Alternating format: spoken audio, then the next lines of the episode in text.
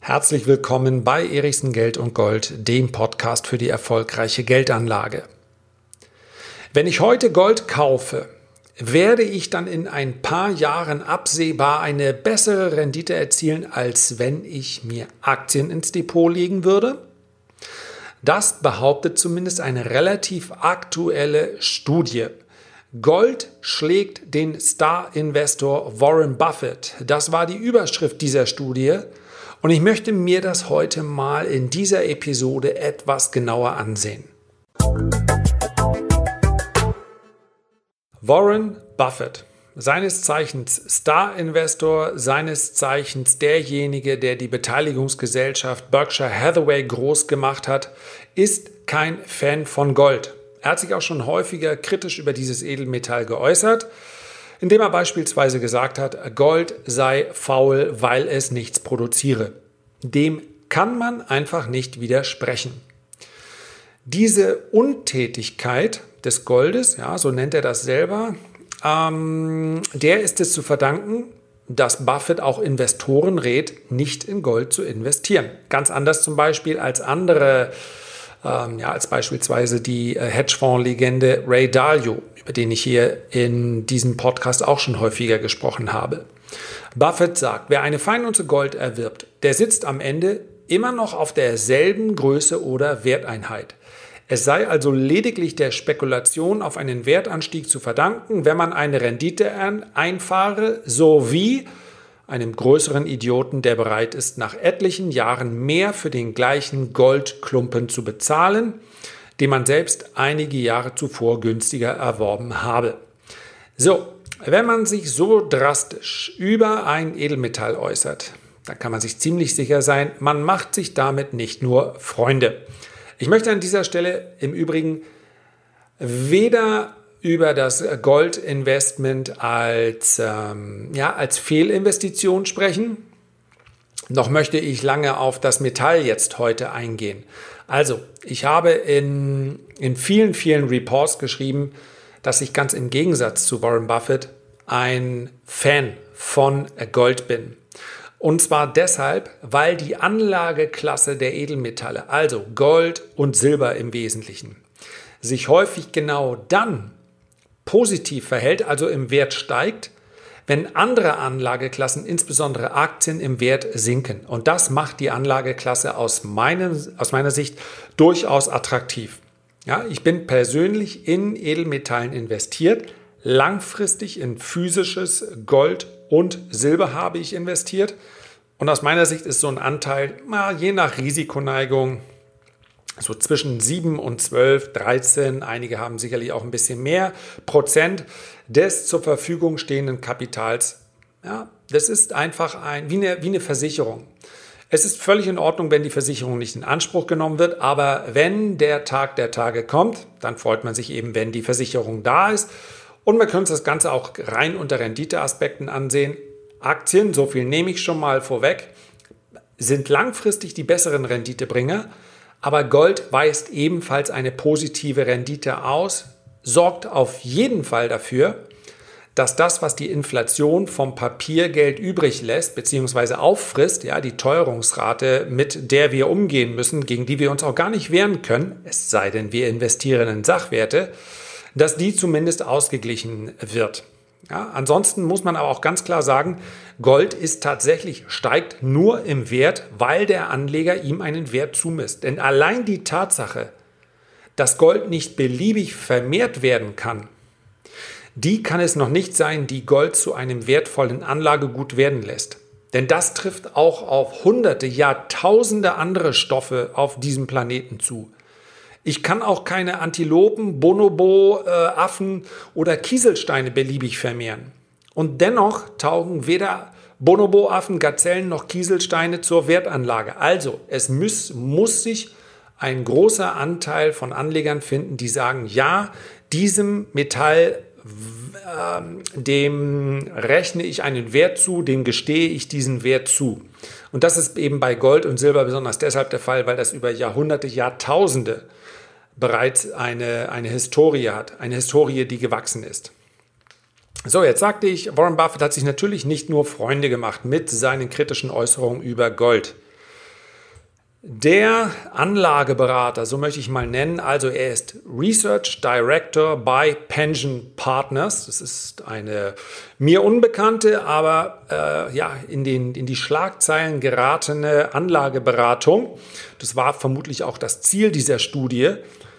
Die hat eine, ja, eine Untersuchung veröffentlicht mit der Überschrift Gold schlägt den Star-Investor. Und so kommt man in dieser Studie eben zu dem Ergebnis, dass eine Investition in Gold über einen Zeitraum von 20 Jahren eine bessere Rendite ergeben hätte als eine Investition in die Beteiligungsgesellschaft von Warren Buffett, Berkshire Hathaway. Die Rede ist von einer Rendite im äh, Gold von 488 Prozent in den letzten 20 Jahren und bei Berkshire Hathaway 387 Prozent. So, man hätte also 101 Prozent mehr verdienen können, wenn man einfach nur Gold gekauft hätte. Das klingt erstmal so, dass man sagt, diese Statistik ist ja, ja, es steht fest, 20 Jahre. Der Mann wird sich das nicht ausgedacht haben. Und das ist natürlich völlig richtig. Aber genau das Problem ist auch äh, eines, welches wir mit vielen Statistiken haben.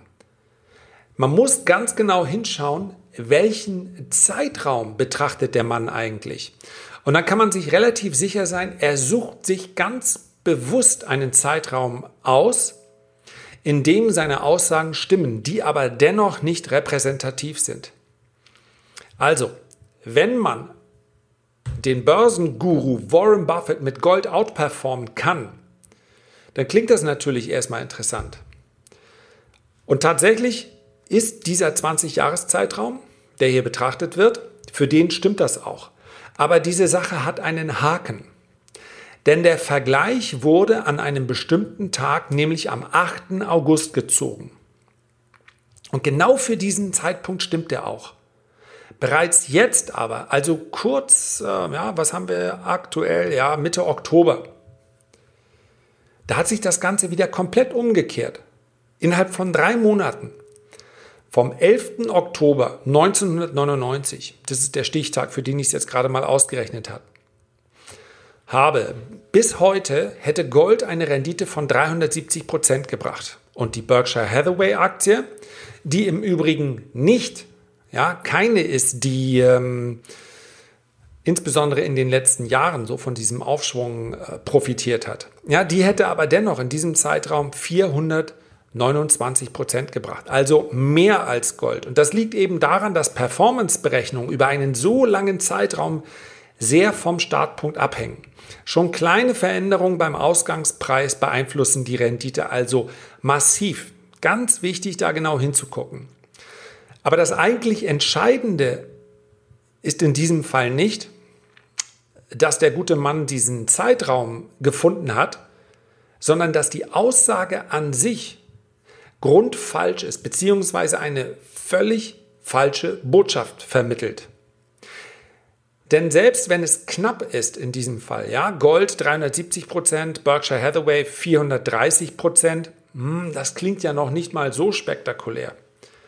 Aber Aktien werfen über einen langen Zeitraum noch viel, viel höhere Renditen ab als Gold. Der Renditevorsprung von Aktien gegenüber Gold der ist immens hoch. Wenn wir uns das beispielsweise seit 1994 ansehen, ja, auch das ist ein Stichtag, aber ich möchte es nur mal damit verdeutlichen. 25 Jahre statt 20 Jahre. Dann hat der Goldpreis seit 1994 um 285 Prozent zugelegt. Die Berkshire Hathaway Aktie, und ich sagte es, das ist eine Aktie, die hat sich in den letzten zwei Jahren kaum von der Stelle bewegt. Zumindest unter dem Strich nicht. 1562 Prozent. In 25 Jahren. Gold 285 Prozent, Berkshire Hathaway 1562 Prozent. Und das ist ein realistischer Renditevorsprung von Aktien langfristig gegenüber Gold.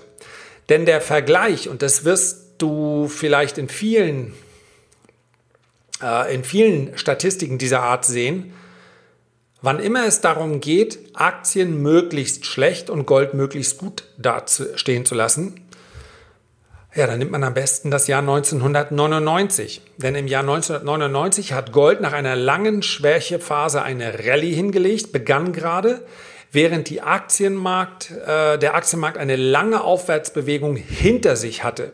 Und dann kam es ja im Jahr 2000 zum Platzen der Dotcom-Blase.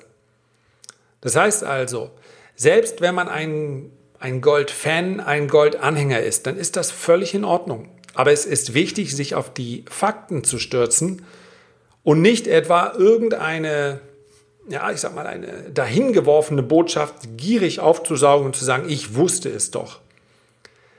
Wenn sich jemand mit Gold und Silber wohler fühlt, dann ist das in Ordnung. Er sollte sich aber dennoch der Tatsache bewusst sein, dass Gold und Silber langfristig eine geringere Rendite abwerfen als Aktien nicht auf Sicht von sechs Monaten. Ich kann dir nicht sagen, wo Gold und Silber in sechs Monaten stehen. Ich gehe ja in meinem Report, welcher jeden Mittwoch vor Börseneröffnung erscheint, sehr regelmäßig auf Gold und Silber ein, auch auf den DAX. Und da gebe ich eine ganz klare Meinung ab darüber, wie sich Gold und Silber bewegen wird.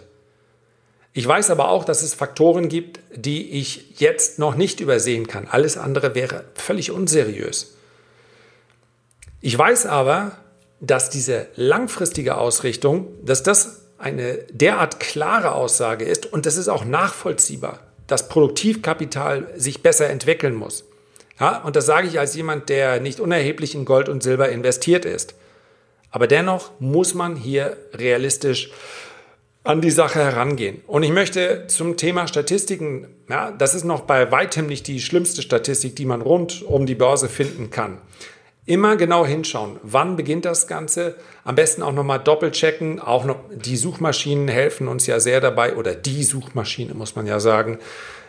Es gibt durchaus Möglichkeiten, um auch ähm, ganz transparent an Informationen zu kommen. Man muss nur wirklich genau hinschauen. Ich habe noch ein anderes, ja, es heißt ja immer, traue keiner Statistik, die du nicht selber gefälscht hast. Es, mir ist dabei bei der Untersuchung dieses Themas noch eine andere Statistik aufgefallen, die ich sogar in der Tagesschau gefunden habe. Da ging es nämlich um, die, äh, um eine Umfrage zum Thema Zeitumstellung. Die ist so in der Tagesschau übernommen worden. Da hieß es, 84 Prozent der EU-Bürger wären gegen eine Zeitumstellung. 84 Prozent. Und da entsteht natürlich sofort im Kopf der Gedanke, ja, wie blöd müssen die denn in Brüssel sein, dass sie für 16 Prozent, denen es vielleicht egal sind, warum geschieht das nicht? Und diese, so eine Statistik, die schaut man sich dann genau an und da muss man feststellen, ha, so ganz stimmt das offensichtlich nicht. Denn tatsächlich ist das eine Unstatistik. Diese 84 Prozent ja, eine, eine äh, statistische Beobachtung wird normalerweise an einer repräsentativen Gruppe durchgeführt. Das hier war aber eine Online-Umfrage und da haben tatsächlich 4,6 Millionen Leute mitgemacht. Aber diese 4,6 Millionen Antworten, ich kann nicht sagen, inwieweit vielleicht eine Person auch äh, mehrfach dort ähm, ja, sich anmelden konnte, die waren freiwillig. Und das ist eben nicht repräsentativ. Man kann also annehmen, dass all diejenigen, die gegen eine Zeitumstellung sind, dann auch da teilnehmen. Mir geht es hier gar nicht ob darum, ob Zeitumstellung oder nicht.